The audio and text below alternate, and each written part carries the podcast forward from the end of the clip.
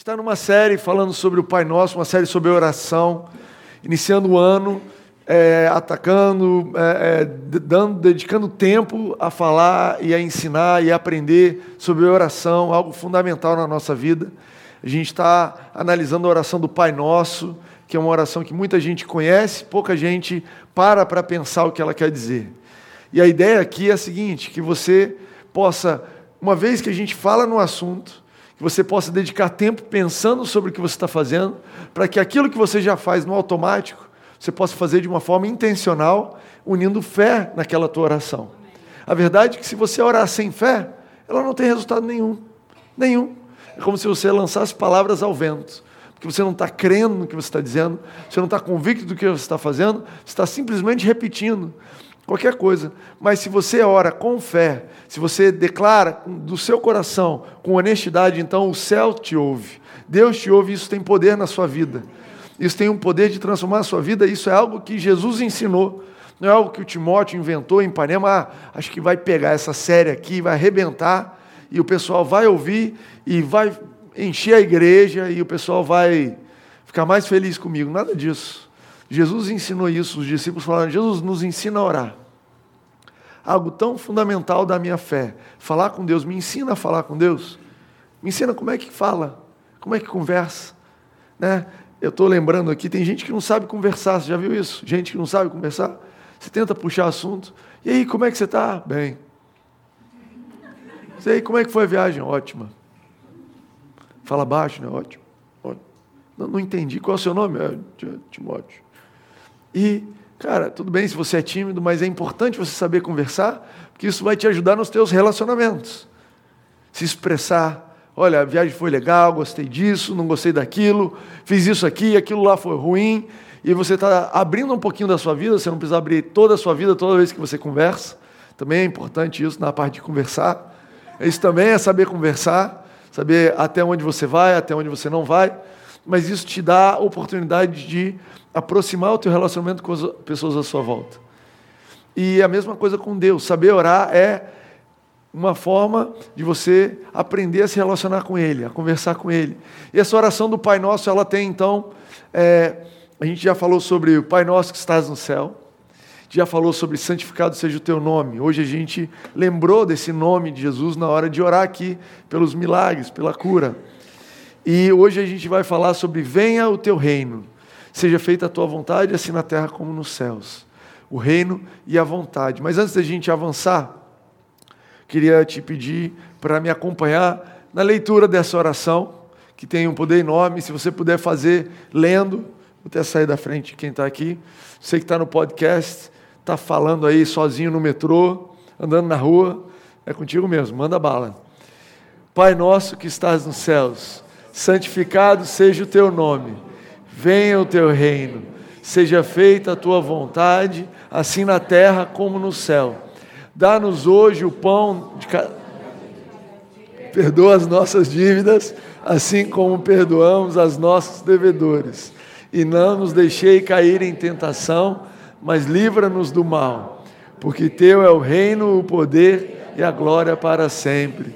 Amém. Ah, essa é uma oração, gente, poderosa.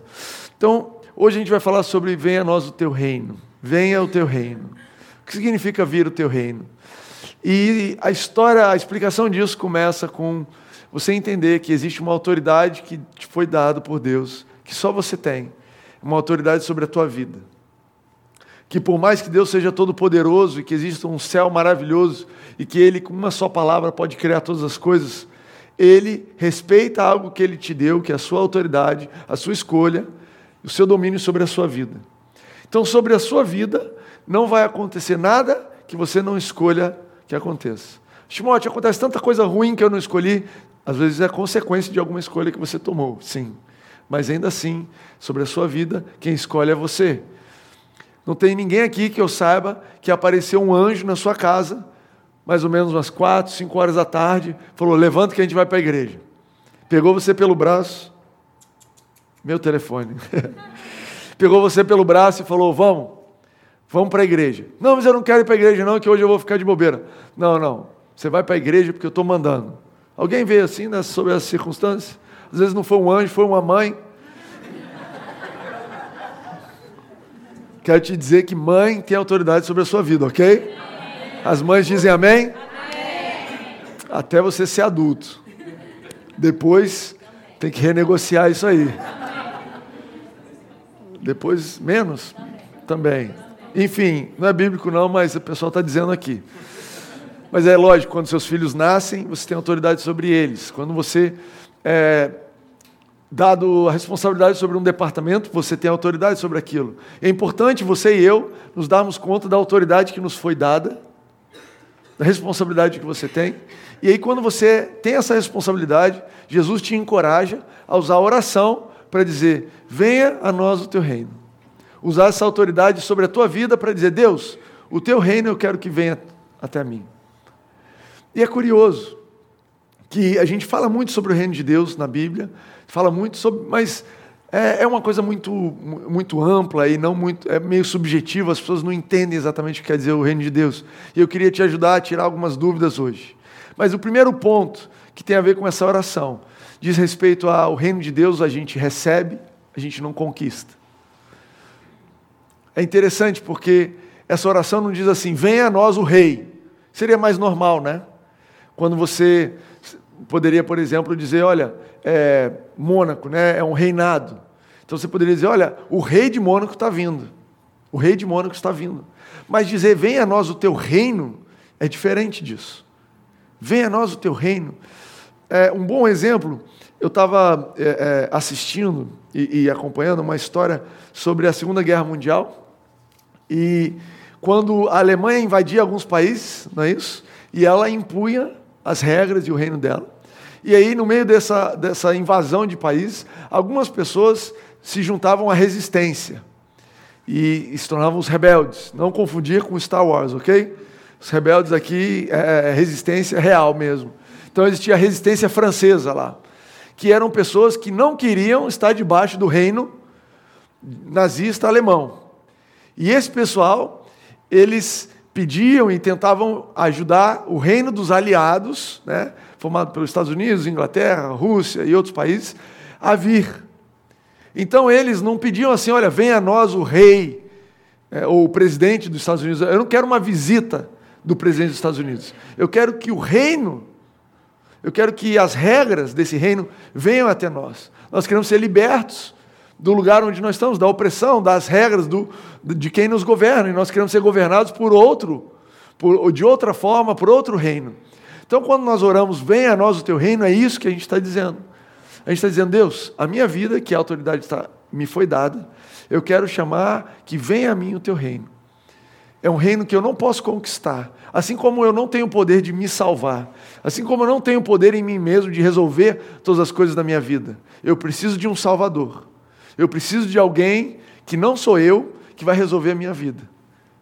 E eu preciso de um reino que venha até mim. Que eu não consigo ir até esse reino.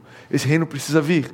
E a Bíblia diz que no momento que você aceita Jesus, está em Colossenses 1,13, diz assim que nós fomos transportados do domínio das trevas para o reino do seu Filho amado. Então esse reino veio até você. Quando você escolhe aceitar Jesus, você é transportado, o teu espírito é recriado nesse reino. Agora, isso não é algo que te é imposto. Isso é, não é compulsório. Você pode receber esse reino ou pode não receber. Você pode orar, venha a nós o teu reino, você pode não orar. Mas é interessante que se você orar, essa oração também pode ser respondida. Se existe uma oração na Bíblia, então isso te dá base para saber que aquilo pode ser pedido e que aquilo pode ser respondido. Não existe nenhuma oração na Bíblia que vai te encorajar a orar por algo que não pode ser respondido. Então você quer uma oração, você quer ter a sua oração respondida, procura na Bíblia uma promessa, uma oração que pede aquilo. E essa oração está em Mateus 6, está em outra versão em Lucas 11, e ela te diz, te ensina a orar: venha a mim o teu reino, venha a mim o teu reino. E existe algo especial sobre esse reino, que não é muito complicado de chegar a essa conclusão, mas eu quero apontar aqui para vocês que esse reino tem um rei. Foi avançado isso para vocês? Esse reino tem um rei. O rei desse reino, adivinha quem não é o rei desse reino? Isso mesmo. Muito bom. Você. É um reino que você não é o rei. Que curioso. Já parou para pensar? Pai, venha a nós o teu reino. Opa! Quem é o rei desse reino não sou eu. Sabe, talvez você está acostumado a ser o rei da sua vida. Talvez você está acostumado a ser a rainha da sua vida. Tudo é do jeito que você quer, você fala o que você quer, você pensa do jeito que você quiser, você come o que você quer, o que você não quer, você não come. Né? Da minha vida cuido eu. Então, essa oração é uma oração contrária a isso. Jesus te ensina: olha, como é que está indo aí esse seu reinado? Você, enquanto rei da sua vida, está indo como? Tá bom? Está indo tudo certo? Conseguiu se resolver? Então o evangelho não é para você. Jesus diz isso: eu não vim para os que estão sãos, eu vim para os que estão doentes. Eu vim para quem está precisando de um Salvador. O reino é para quem reconhece que eu, como rei da minha vida, eu estou pedindo impeachment. Não tem impeachment de rei, mas entenderam. Estou precisando ser deposto. Porque as minhas decisões, sem o amparo do Espírito Santo, sem Deus, sem a palavra de Deus, olha, elas não estão surtindo o resultado que eu esperava. Então, venha a nós o teu reino, é um reino que ele pertence a Deus. Nesse reino que você ora, talvez você está chocado com isso. Nossa, orei essa vida inteira, Pai Nosso, nunca pensei que eu estava chamando um rei para reinar sobre minha vida. Então, preste atenção no que, que você está orando. Porque o rei desse reino é Deus. E é por isso que chama reino de Deus. Ó, que fácil de decorar. Quem é que manda no reino de Deus? Deus. Venha a nós o teu reino. Deus, eu quero te fazer rei na minha vida. Como é que funciona esse reino? Ele é um reino diferente. Eu falei aqui, né? Aliás, eu pulei um verso. Falei aqui que, em primeiro lugar, a gente precisa receber. E tem muita gente que confunde é, o fato de que existe no, na Bíblia algo mencionando assim que para entrar no reino de Deus você precisa ser como uma criança. Já ouviram esse verso? Olha, você tem que ser como uma criança para entrar no reino de Deus. Isso gera uma confusão, que tem gente querendo ficar infantil a vida toda. Não, então o negócio é comer papinha e mamar mamadeira para entrar no reino de Deus. E eu queria dar um pouquinho de luz sobre isso. Eu trouxe um verso aqui para vocês darem uma olhada, está em Marcos 14, 15, diz assim: Quando Jesus viu isso, viu o quê? As crianças da geração nova, que é o que a gente chama aqui o pessoal que cuida das crianças. Aliás, vocês sabiam que existe aqui todo um departamento, no quinto andar, o berçário aqui embaixo, mas as salinhas estão lá no quinto andar, que são responsáveis por ministrar o evangelho para os teus filhos, para as crianças que vêm. De manhã vem muita criança, de noite vem um pouco menos, mas se você tiver crianças em casa, se você tiver vizinhos, olha, traga elas para cá. Traga elas para aprenderem o evangelho. A gente não fica ali passando um videozinho do Aladim enquanto você está recebendo a pregação aqui. A gente ensina a palavra para eles, do mesmo jeito que ensinamos para vocês. Então, foi um dia que a geração nova soltou todas as crianças lá, acabou a aulinha, e elas vieram, invadiram o culto, começou a confusão, e os discípulos né, falaram: olha, fora daqui, todo mundo para a geração nova, e Jesus ficou chateado. Então, é, é o contexto desse, desse verso. Quando Jesus viu isso, ficou indignado e lhes disse: Deixem vir a minhas crianças não as impeçam, pois o reino, o reino de Deus pertence aos que são semelhantes a elas. O reino de Deus pertence a quem é semelhante a elas. Semelhante como? E ele continua: Digo a verdade, quem não receber o reino de Deus como uma criança, nunca entrará nele. Então, esse reino de Deus, que nós não podemos ir a ele, nós estamos pedindo, venha a nós o teu reino, ele precisa ser recebido. Mas não é recebido de qualquer forma, é recebido como uma criança. Já viram como uma criança recebe as coisas? Quem aqui teve dificuldade em convencer uma criança a receber um presente no Natal? Ele ficou lá, filho, recebe. Não, eu não mereço. Não, filho, toma esse brinquedo. Ah, não, pai, você é bom demais, eu não preciso disso, não. Alguém aqui tem uma criança dessa para eu poder reeducar os meus filhos, entender como é que funciona? Os meus o que eu quiser dar, eles estão recebendo. Filho, quer? Quero. Vamos, vamos. E eles já estão até mais avançados, estão pedindo já. Pai, que tal não sei o quê? Que isso, rapaz? Estão muito bons em receber.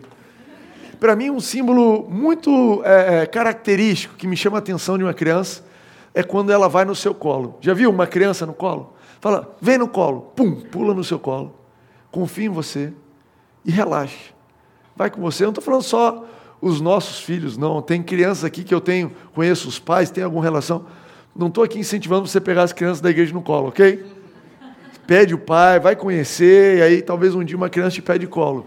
Mas o ponto é, a criança pula no teu colo. Imagina como é que seria um adulto no colo. Faz isso, imagina, não, não pelo peso. Onde você vai me levar? Está meio ruim aqui, vira de lado. Não, eu não estou vendo. Não, mas eu estou tirando. Não, mas onde você está indo? Não, cuidado com a minha cabeça, vai bater a cabeça. Não seria adulto assim? Você não se identifica com isso?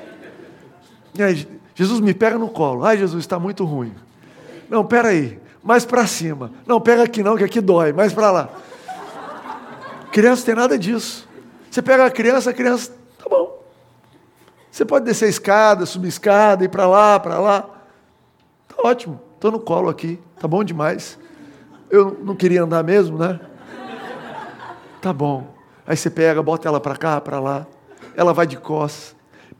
Eu nunca vi uma criança perguntando para onde você vai me levar quando ela bota no colo. Quer vir no colo? Quero.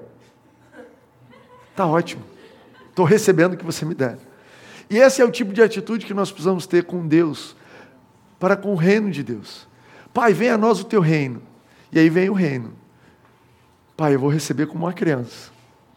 Eu quero receber o teu reino como uma criança que confia.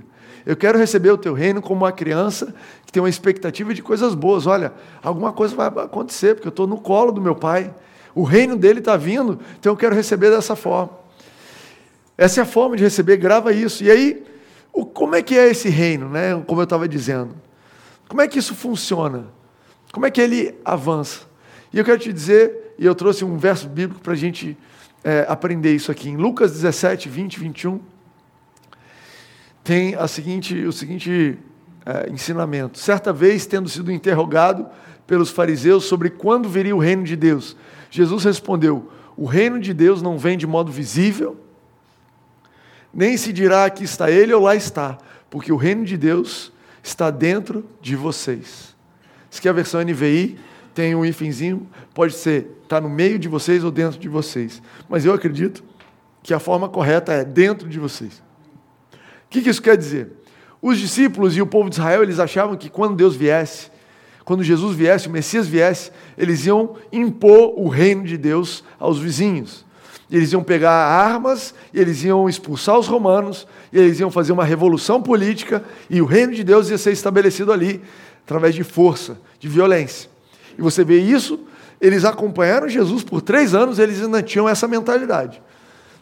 Na última, última relação de, com Jesus, antes dele ser morto e ressuscitar, Pedro falou: estou com uma espada aqui, é agora que vai vir o reino, é agora que a gente vai partir para cima. Pegou a faca, a espada ia cortar a cabeça de um camarada, e errou e acertou só a orelha. Eles achavam que o reino de Deus acontecia assim. Pedro não estava de brincadeira, não, gente. Ele passou, ninguém tenta cortar a orelha de ninguém, você entende isso? Ninguém não, olha, eu, esse cara é muito legal, vou cortar a orelha dele no meio da guerra, só para ele dar uma assustadinha. Só a orelha. Não.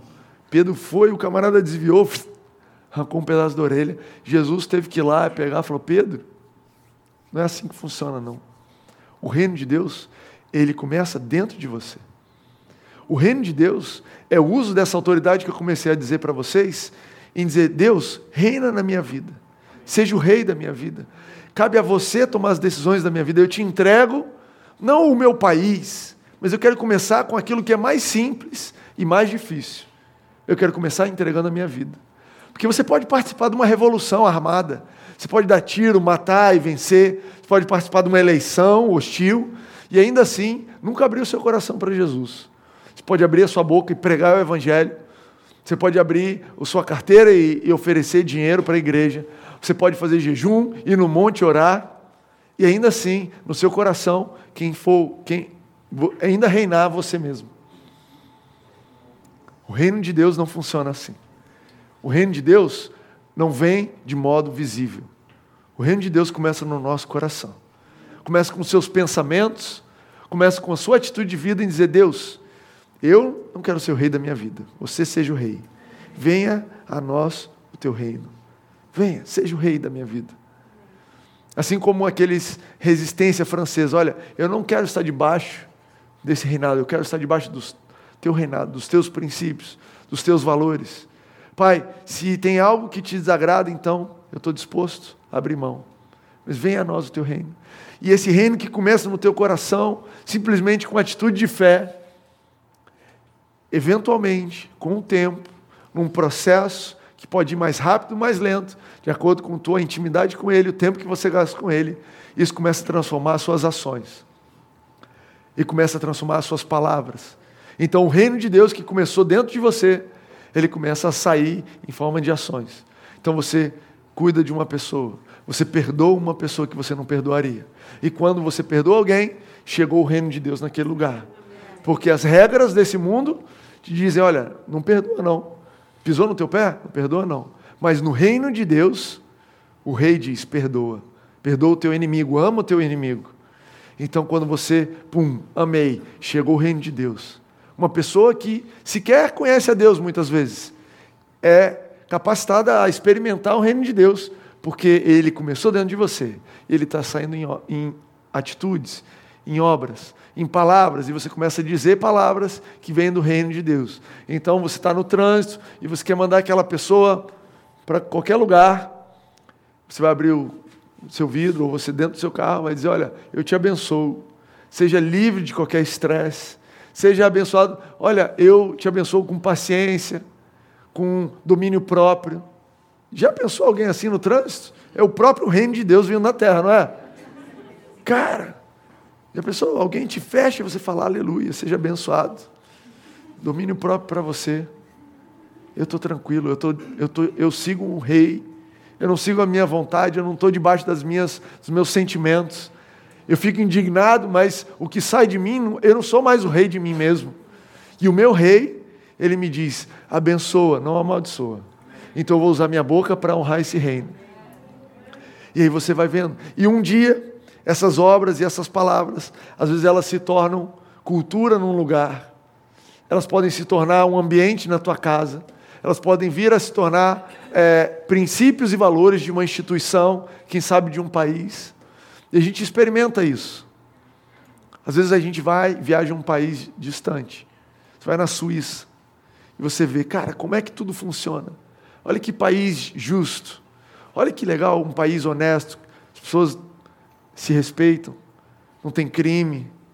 O, o governo ajuda os mais pobres, o, os governantes não se apropriam do dinheiro. Uau, que instituição maravilhosa. E eu quero te dizer que, para aquela instituição estar naquele lugar, homens e mulheres de Deus, primeiro receberam o reino de Deus nos seus corações, depois começaram a agir dessa forma, e um dia colocaram em regras, em leis, colocaram como valor institucional ou até de um país.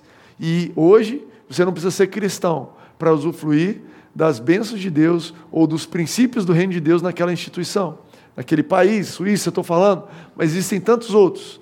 E eu acredito que nós fomos chamados aqui nessa igreja para começar o reino de Deus pelo nosso coração, mas extrapolar isso para instituições e países.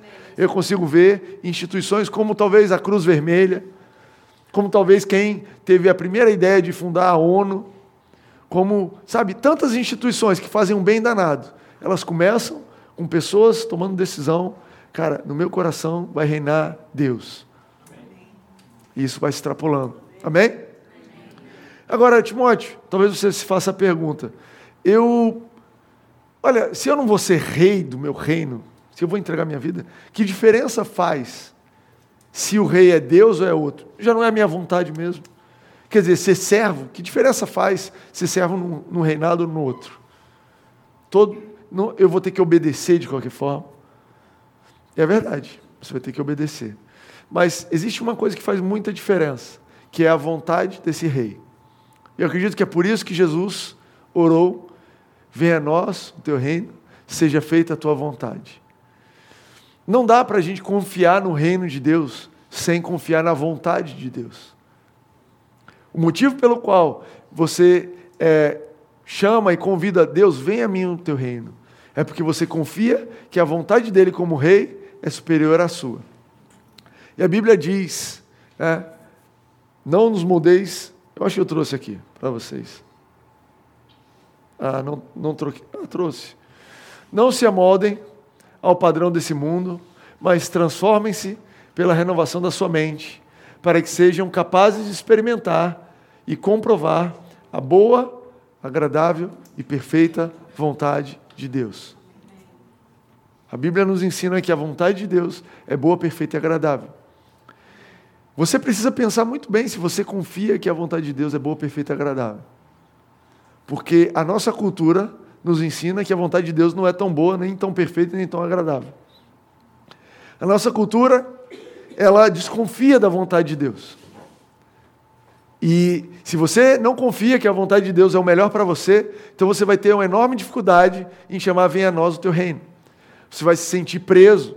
Fala, cara, esse Deus eu tenho que ficar obedecendo ele. Por quê? Não dá para confiar num rei que você não confia na vontade dele. E o que, que diz a nossa cultura? Quando você vai num hospital, imagina essa cena: você vai num hospital, você cuida de uma pessoa que está ruim, e você tenta os melhores médicos, os melhores remédios, as melhores coisas, e aí nada resolveu. O que, que você diz? Seja o que Deus quiser. Não é isso? Como que dizendo assim: olha, eu tentei a minha vontade, que é boa, perfeita e agradável, a minha.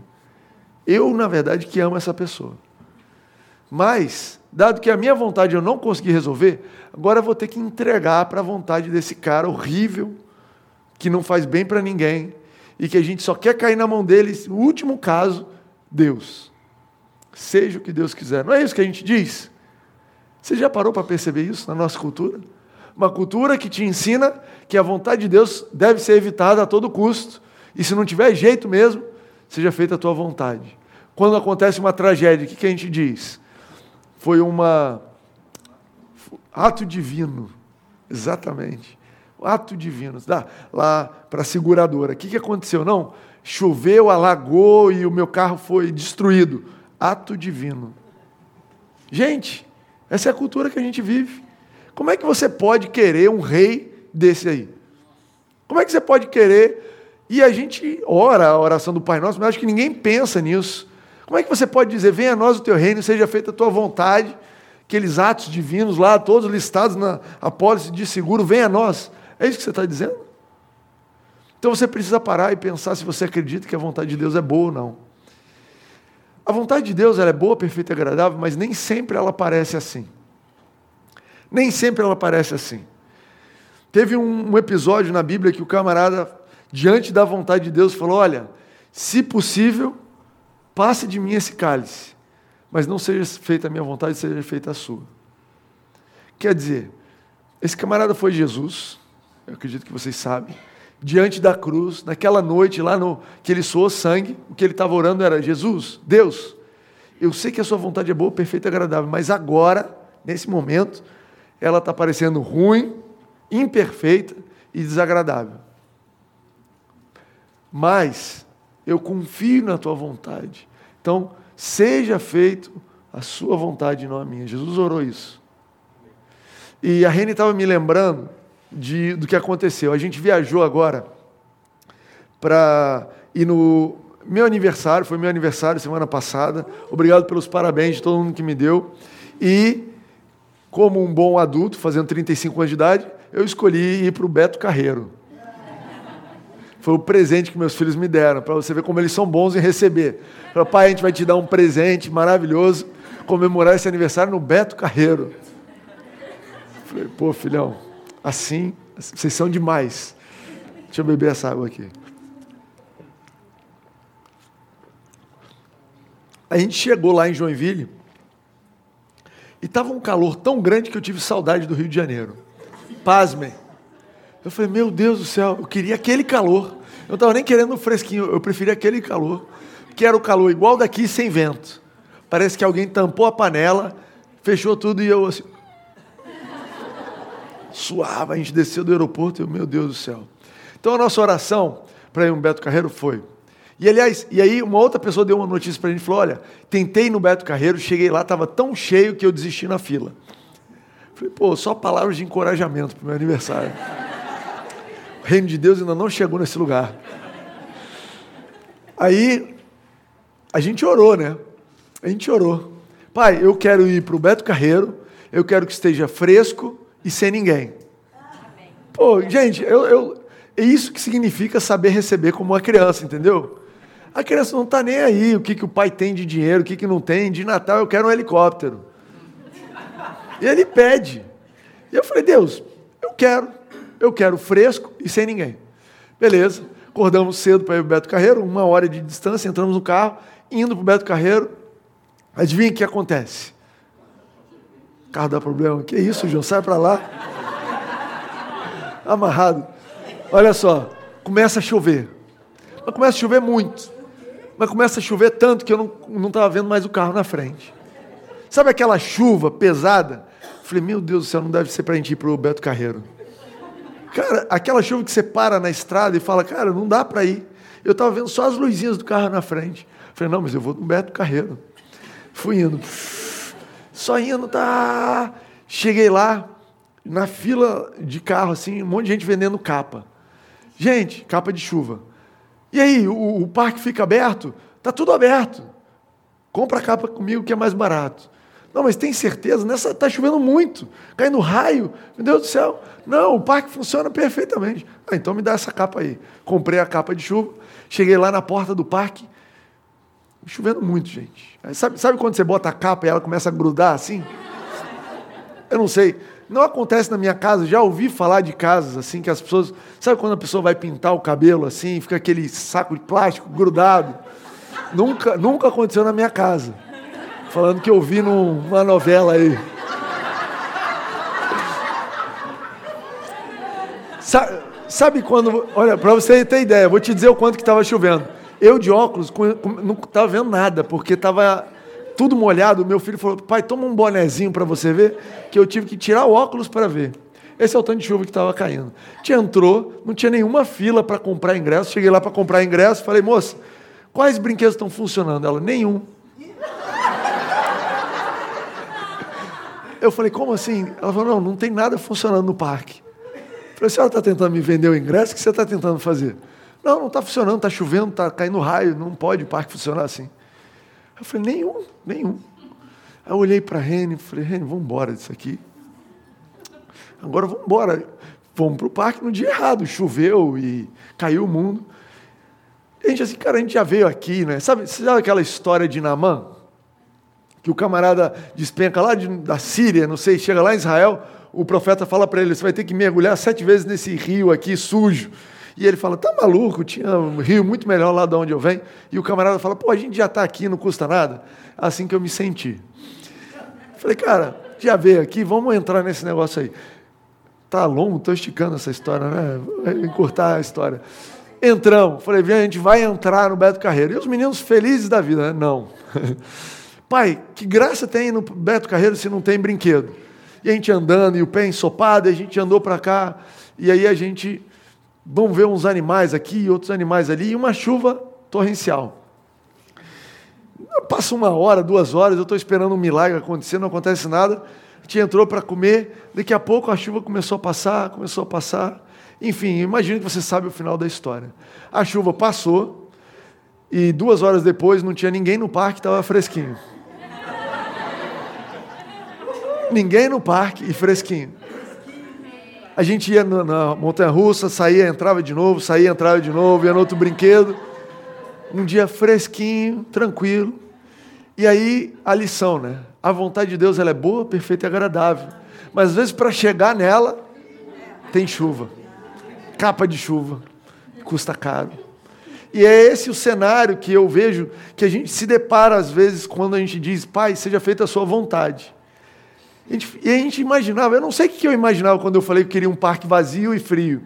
Não sei se ia aparecer um, um policial que ia falar, ó, ninguém entra, só ele. Eu não imaginei. Mas a gente não imagina o processo, mas a gente imagina uma coisa bem mais suave, né? Pô, Deus faz ficar fresco.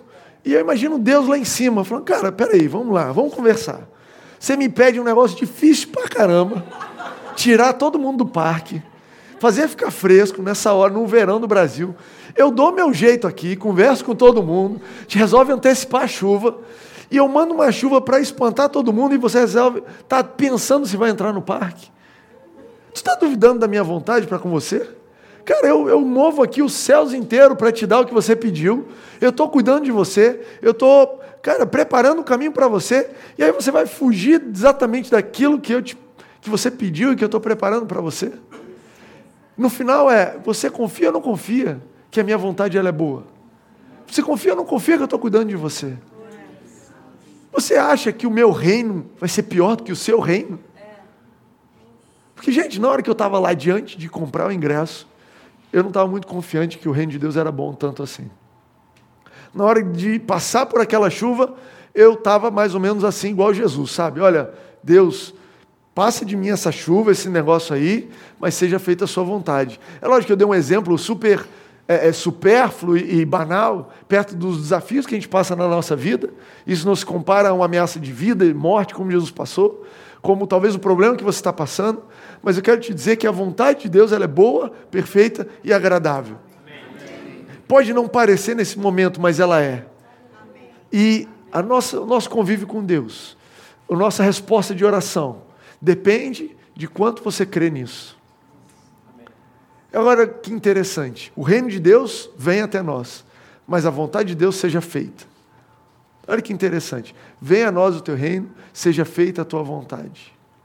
Seja feita a sua vontade. Porque a vontade de Deus, ela é executada. Muitas vezes a vontade de Deus envolve você fazer alguma coisa. Você recebe pela fé o reino de Deus. Deus, venha o teu reino sobre mim. A tua vontade. E muitas vezes ele vai exigir, então tá bom, vai lá e compra o ingresso e entra. Vai lá e pede desculpa vai lá e, e, e abre mão daquilo que não está certo que vocês estão fazendo. Vai lá e fala com teus sócios, olha, eu não vou mais participar dessa empresa, porque o que vocês estão fazendo está errado. Vai lá, e, e é lógico que a vontade de Deus nem sempre envolve você fazer coisas complicadas e doloridas. Existem muitas, eu tenho muitas histórias na minha vida onde as coisas ocorreram tudo bem. Cara, Deus abençoa a minha viagem, que tudo dê certo, e foi tudo bem, e não foi necessário nenhuma decisão que fosse contrária, e eu atribuo isso a convívio com Deus. À medida que a gente vai convivendo com Ele, a nossa vontade vai ficando semelhante a dele, então vai ficando menos difícil obedecer à vontade dele, vai ficando mais agradável desde o início, porque você fala: olha, tudo bem, eu tenho que quatro horas da tarde, eu tenho que parar tudo e ir para a igreja, mas eu já aprendi a gostar de ir para o culto, eu já aprendi a gostar de adorar a Deus, então isso aqui para mim não é mais seja feita a tua vontade, não a minha. Isso aqui já virou, cara, vamos lá, é a tua vontade, é a minha também, está tudo certo. É por isso que Jesus promete, se não me engano, em João 16, ele fala assim: aquele que guardar as minhas palavras e a minha palavra permanecer nele, eu realizarei todas as suas vontades. Porque a tua vontade vai sincronizando com a vontade de Deus. E o final dessa oração, e João pessoal do louvor, se quiser vir. O final dessa oração é o céu na terra. O resultado de venha a nós o teu reino, seja feita a tua vontade, é o céu na terra. É você viver dias aqui na terra como se você estivesse vivendo no paraíso. É você viver aqui na terra como se você estivesse tendo o próprio céu aqui na terra. É isso que diz a oração. Seja feita a sua vontade, assim na terra como nos céus. Eu creio que Deus tem para você dias de céu na terra. Eu creio que Deus tem para você um relacionamento que é o céu na terra. Que as pessoas, ao entrarem na sua casa, vão experimentar: uau, que ambiente é esse? Parece que eu entrei no céu. Que os teus filhos foram chamados para serem criados numa casa, num ambiente de céu na terra. Que o teu trabalho, que a divisão que você trabalha, que o departamento que você cuida, foi feito para ser o céu na terra que as pessoas escolham ser transferidas para trabalhar com você, porque perto de você o reino de Deus é propagado, é promovido, e aquilo abençoa as pessoas à sua volta. Que os, a cidade, o bairro onde você mora, que o prédio, a sua casa, os vizinhos vão falar: gente, que benção esse lugar aqui. Olha, o prédio inteiro está sofrendo isso, aquilo, mas aqui não, aqui está tudo bem. Esse andar aqui está ótimo Cara, eu quero estar perto dessas pessoas. Que o restaurante que você entra para consumir, sinta o reino de Deus chegando. E se existir confusão, você entra e não tem mais confusão. Porque você vai falar palavras de céu na terra, palavras do reino de Deus que funcionam uma ordem totalmente diferente. Você crê e recebe isso na sua vida? Quero te convidar a ficar de pé.